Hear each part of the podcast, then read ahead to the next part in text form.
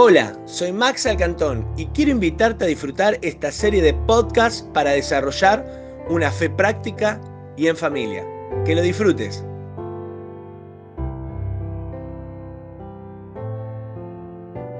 Mira lo que dice Mateo. Ustedes son la sal de la tierra, pero si la sal se vuelve insípida, ¿cómo recobrará su sabor? Ya no sirve para nada, sino para que la gente la deseche y la pisotee. Ustedes son la luz del mundo. Una ciudad en lo alto de una colina no puede esconderse, ni se enciende una lámpara para cubrirla con, con un cajón. Hasta ahí, muchas gracias. Ahora, esto es algo maravilloso porque Jesús utiliza dos metáforas extraordinarias tomando eh, como es elementos esenciales que hay siempre en una casa. En una casa, no importa lo pobre que sea, nunca falta qué? Sal y luz. Aunque sea por vela, pero hay sal y luz. Y eso es extraordinario porque la sal y la luz son dos recursos esenciales. Y yo quiero decir que vos sos alguien esencial en este mundo para bendecirlo y traer la luz de Cristo. Ahora, Jesús utiliza estas dos metáforas para describir el poder celestial, cómo influye en la tierra. A través de nosotros, por supuesto, ¿no? Porque Cristo vive en nosotros. Ahora, estas dos metáforas también son una afirmación, porque dice, ustedes, no dice capaz, dice, ustedes son la sal y ustedes son la... Ahora, no solo son dos metáforas, perdón, no solo son dos afirmaciones, sino que es la descripción de dos comunidades que conviven entre sí. Y son la iglesia y el mundo. ¿Y la iglesia quién es? El cuerpo de Cristo. Nosotros. Ahora, estas dos comunidades que conviven entre sí, el mundo y la iglesia, conviven a través de sus diferencias. Porque el mundo y la iglesia no pueden ser iguales, no se manejan iguales. Mientras que en la iglesia, en el cuerpo de Cristo hay luz, en el mundo hay tinieblas. Mientras que en el mundo hay muerte, en el cuerpo de Cristo hay vida. Mientras que en el mundo hay escasez, en el reino de los cielos hay prosperidad. Mientras que en el mundo hay enfermedad, en el, en el reino de los cielos hay victoria en el nombre de Cristo Jesús. Por eso nosotros, los que creemos en el Señor, podemos declarar con toda confianza, todo lo puedo en Cristo que me fortalece. Porque no caminamos por lo que nos da el mundo, caminamos por lo que nos ofrece el cielo. Amén. Son dos comunidades. Ahora, esto es súper interesante porque Jesús dice algo extraordinario, ¿no? Dice, ustedes son la sal y por el otro lado pone a la tierra. Y por un lado pone al mundo y por otro lado pone a la luz. ¿Que somos quién? Decí conmigo, soy yo. Y esto es bien interesante, porque es la clave de cómo nos vamos a diferenciar y cómo el poder del reino celestial va a fluir a través de nuestra vida. Porque la sal tenía una utilización en la antigüedad fundamental, era un antiséptico, era para impedir que las carnes se pudrieran, porque no existía la heladera, no había electricidad. Entonces la gente cuando compraba carne y la carne no era fácil de comprar, se envolvía en sal gruesa. Y la sal gruesa ¿qué hacía? Mantenía, hasta el día de hoy se hace, mantenía la carne sin que se pudra. ¿Y las velas para qué se prendían? Para que las tinieblas sean disipadas por la noche. Así que la iglesia, el cuerpo de Cristo, vos y yo, tenemos un rol doble en este mundo. El primero es interrumpir la muerte que el mundo trae. Cada, cada vez que vos te acercás a alguien, la vida de Cristo fluye y la muerte del mundo se interrumpe. Y lo segundo es que haya luz en medio de las tinieblas. Donde vos estás, no hay muerte porque la luz de Cristo brilla. Por eso donde está un hijo de Dios, siempre hay luz, hay bendición y hay vida y vida en abundancia. Nuestro rol es ese, llevar vida y llevar luz. Ahora, acá lo interesante es hacernos una pregunta. Ah, porque nosotros ahora que estamos diciendo, amén, gloria a Dios por adentro, yo soy luz y soy sal, pero nos tenemos que hacer una pregunta, ¿cómo me doy cuenta que estoy siendo sal y que estoy siendo qué? Luz. Porque la sal y la luz es una metáfora para describir el poder celestial de los cielos abiertos, de que Cristo ha crecido en nosotros. Y mirá lo que encontré. Hice una plaquita, mirá. ¿Cómo sabemos que estamos siendo sal y luz? El lugar donde estoy es transformado. En segunda de Corintios cuenta que estaba Salomón con la asamblea. La asamblea era casi entre 44 mil y 50 mil adoradores. Estaban todos alabando al Señor, tocando las trompetas, tocando los cimbales. Y de repente una nube, un humo llena el lugar. Y la gloria del Señor transformó ese sitio. Lo mismo pasó en Pentecostés. Estaban juntos y unánimes orando, alabando, y de repente vino del cielo lenguas como de fuego y el lugar se transformó. Donde vos estés, si sos sal y sos luz, ese lugar se va a transformar. La gloria de ese lugar va a llenar esa atmósfera y donde había tristeza va a empezar a la alegría, donde había enfermedad va a, empezar a ver sanidad. Porque eso es ser sal y eso es ser luz. Interrumpir la muerte y traer la vida, hacer huir las tinieblas y que venga la luz. Lo segundo, hay paz donde antes había guerra. Y dice Proverbios 16, 17, que aquellos, mira, te lo, te lo voy a leer porque es extraordinario. Dice, cuando el Señor aprueba la conducta de un hombre, hasta con sus enemigos lo pone en paz. ¿Y sabes cómo te aprueba el Señor tu conducta? Cuando abrís el cielo cuando sos obediente y cuando lo incluís en todo. Porque cuando lo incluís en todo ya no sos vos, es Él. Entonces Él no se va a reprobar su propia conducta. Entonces dice, hasta con tus enemigos te voy a poner en paz. Vas a ser una persona que camine con tranquilidad. Y no hay nada mejor en un mundo tan enloquecido que caminar con la paz de Cristo. Amén. Gloria al Señor. Cuando sos sal y sos luz, sabiduría donde antes había confusión. Y, y mirá lo, lo, que dice Primera de Crónicas 14. Eh, no, Éxodo, perdón, Éxodo.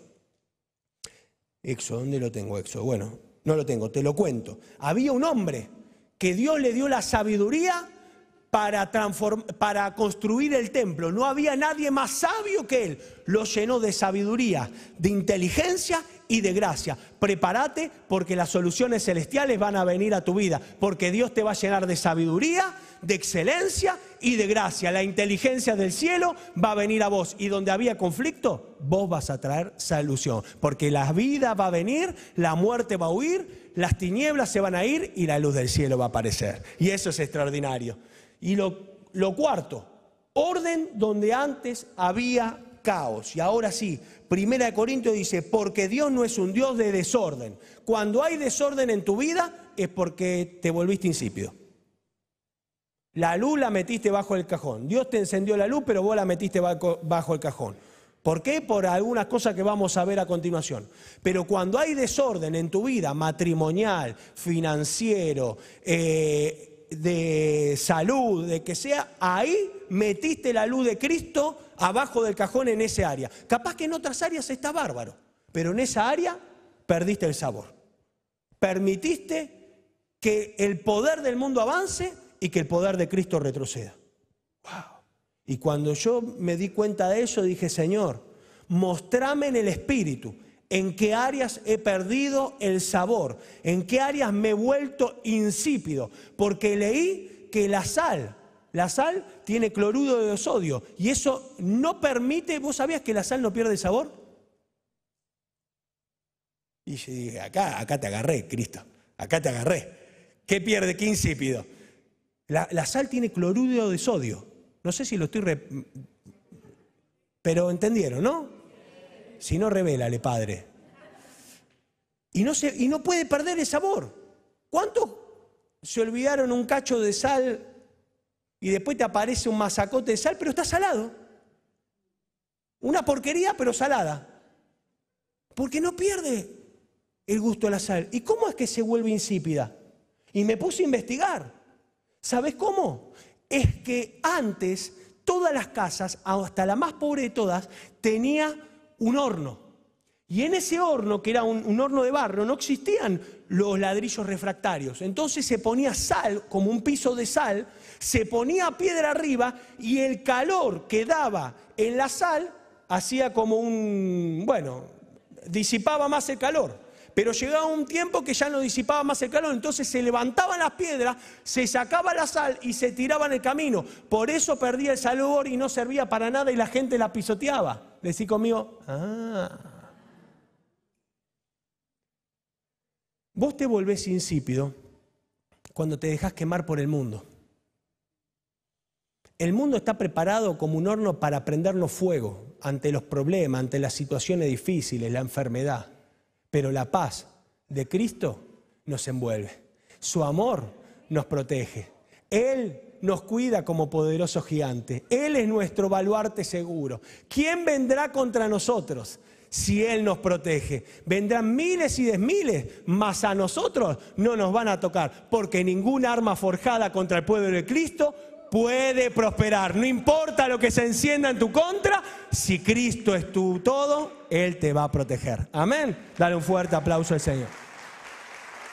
Entonces, orden donde antes había caos. Si hay desorden en tu vida es que el mundo te quemó. Te quemaste.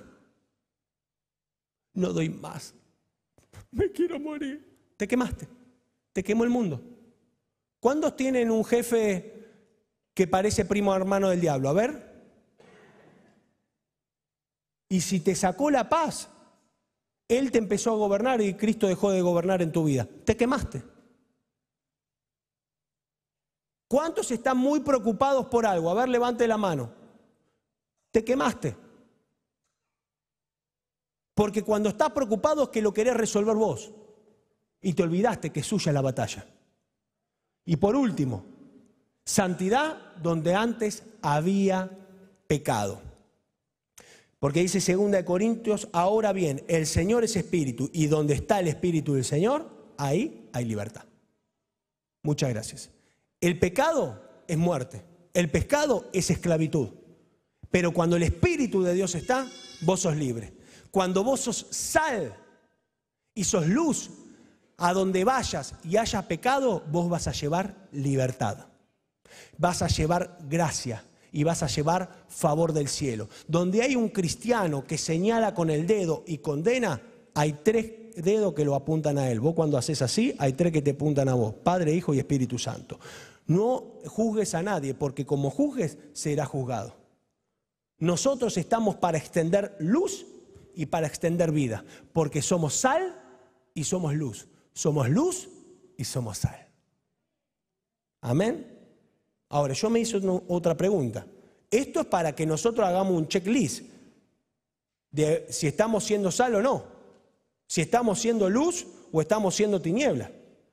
Agarramos este checklist y dice, che, escúchame, mi vida es un caos, eh, la verdad que estoy peleado con Dios y María Santísima, eh, cuando llega a un lugar se transforma, pero se transforma en el infierno. Porque vieron que hay gente que cuando llega a un, lugar, más que un cielo, es un infierno. Y cuando se va, se transforma en un cielo.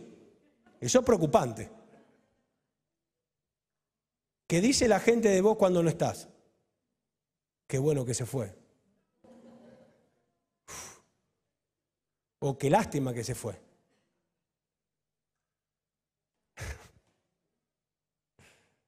Estás más confundido, más perdido que turco en la neblina. Si te pasa eso, perdiste la sal. Entonces acá me hice otra pregunta. ¿Cómo hacemos para no volvernos insípidos? ¿Cómo hacemos para que el mundo no nos queme? ¿Cómo hacemos para que no se nos apague la luz de Cristo? Porque tenemos que estar hartos de ver cristianos y mucho más, tenemos que hartarnos de que a nosotros se nos apague la luz por cualquier pavada que pasa. A nosotros no se nos puede ir la sal y el sabor que la vida de Cristo nos trae por cualquier estupidez que nos pasa. Porque si Cristo dijo que nosotros somos luz, nosotros estamos acá en este mundo para que cuando haya oscuridad, la luz del cielo brille. Y si Cristo dijo que nosotros somos sal, nosotros somos algo valioso en el reino de los cielos, porque la sal también se usaba como dinero. Entonces, ¿por qué cristiano? ¿O por qué cada dos por tres nos pasa que... Estoy mostrando cómo nos desinflamos. ¿eh? Y hay que llamarte. ¿Te conectás al equipo? Veo. Cuando esté mejor vuelvo. Yo te pido por favor, querida iglesia, que vos nunca más digas cuando esté mejor vuelvo. Porque si estás HB hecho bolsa, no te tenés que ir para mejorarte, te tenés que quedar. Porque Cristo nos amó primero. ¿Y sabés qué quiere decir eso? Que Cristo te amó cuando estabas recontra hecho pelota. ¿Cuánto más te va a amar ahora y te va a restaurar y te va a fortalecer y va a levantar los brazos para que sigas en victoria? Amén. Gloria al Señor. Que el mundo no te queme, sino que Cristo te cubra. Entonces, ¿cómo, cómo hacemos para no volvernos insípidos y no, perder la luz? Levanta tu mano al cielo y decir conmigo, necesito una experiencia. Mateo 5:20 dice, porque les digo a ustedes, ¿a quién? A mí decís.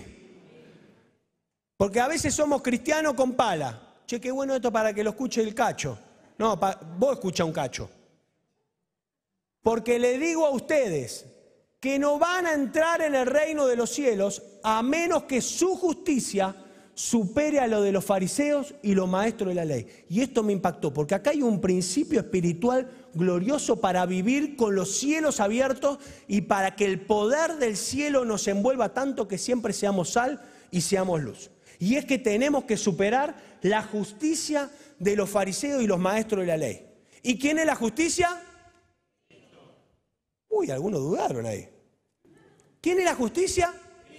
online, por favor, vos ponés Cristo gigante.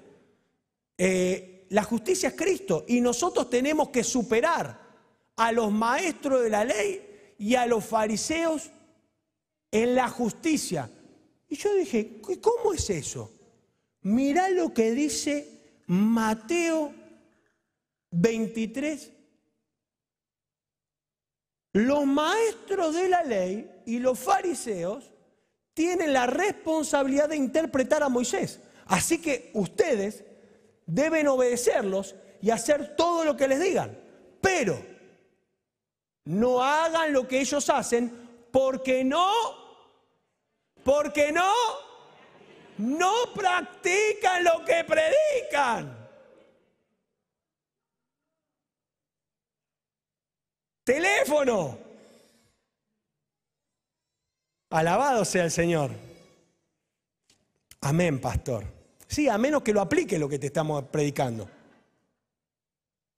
Porque mucho amén, amén, amén y después no aplicamos.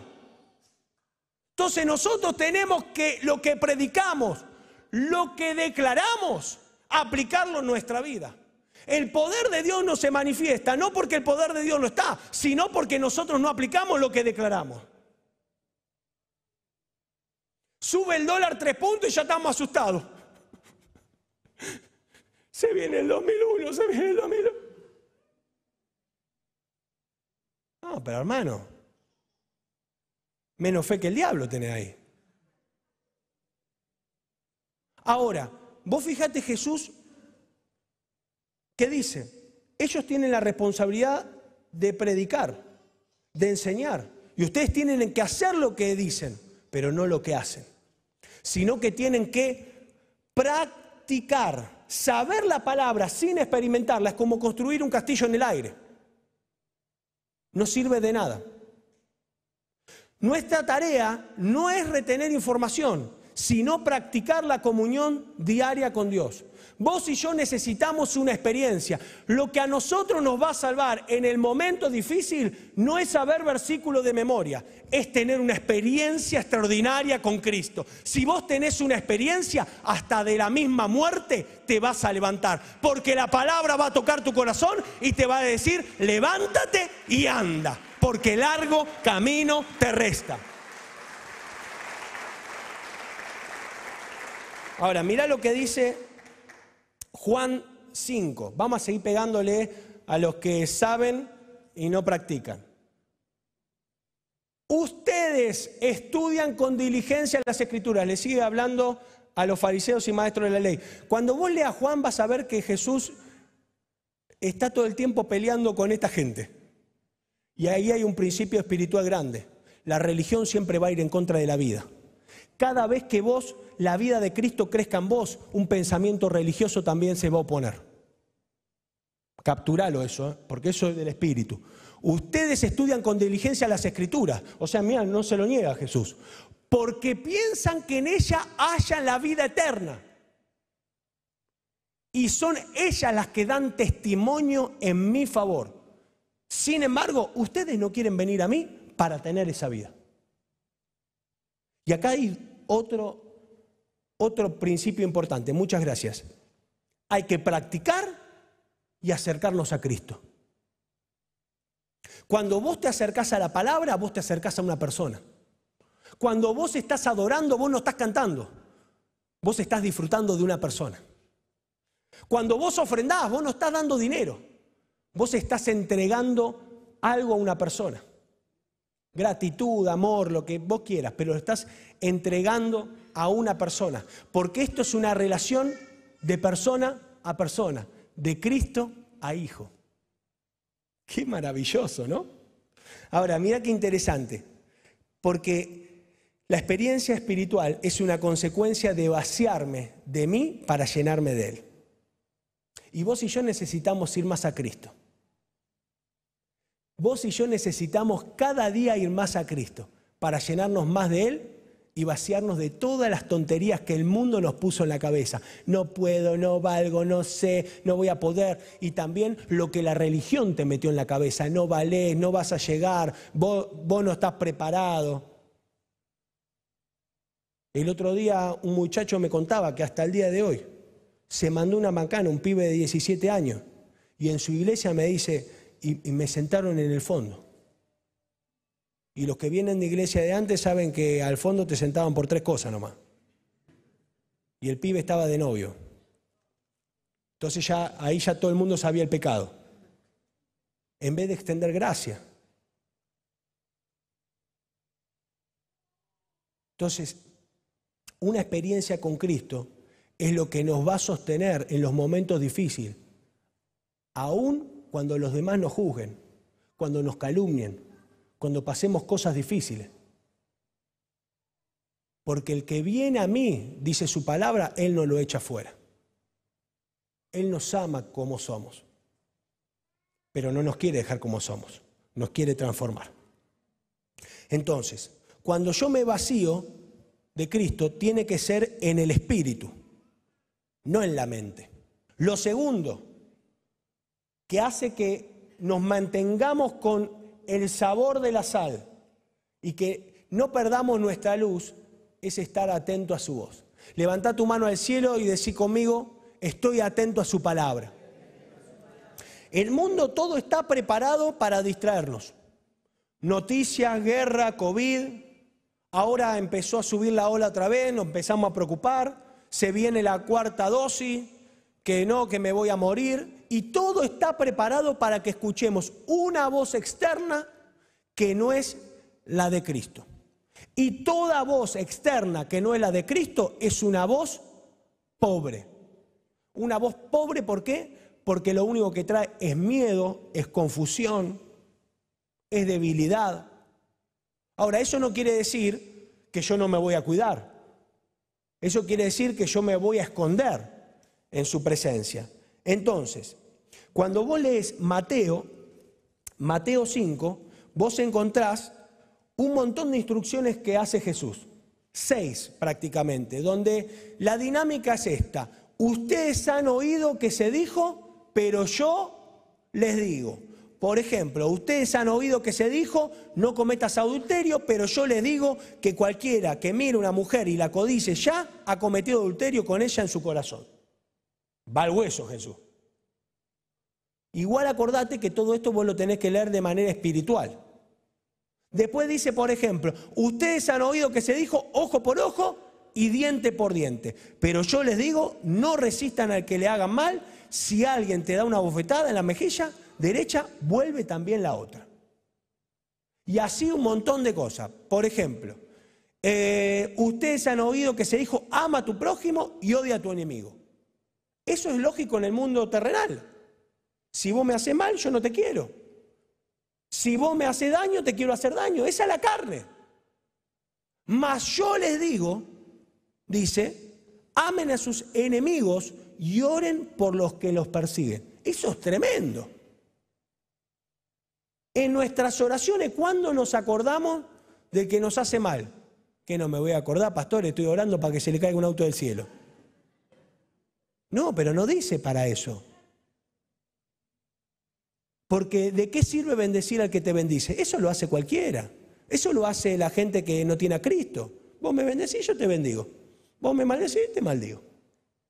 Ahora, los que tenemos a Cristo, el que me maldice o el que me hace daño no es contra carne ni sangre, sino contra principado y potestades. Se está levantando contra el Cristo que tengo dentro.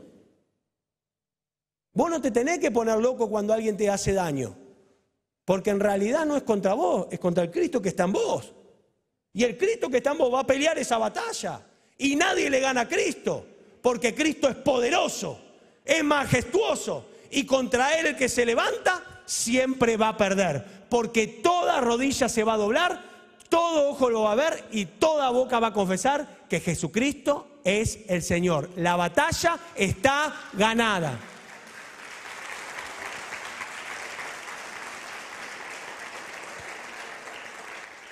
Pero para no perder el sabor y no perder la luz, no terminar bajo un cajón espiritualmente hablando, nosotros tenemos que estar atentos a su palabra y, tener que, y tomar una decisión cómo vamos a caminar en la vida. Por lo que me digo, por lo que me dicen o por lo que Él me dice. Porque ustedes han oído, mas yo les digo. Y yo quiero decirte algo de parte del Señor. Vos pudiste haber oído de parte del médico que la enfermedad que tenés es incurable. Mas yo te digo, por sus llagas has sido sano. Vos has escuchado que el mundo dice, estamos en bancarrota, pero todo lo puedo en Cristo que me fortalece. Y en sus riquezas he sido bendecido, porque Él da al 30, al 60 y al ciento por uno. Entonces vos tenés que saber qué vas a escuchar, las voces de afuera o la voz que nace de adentro de tu espíritu.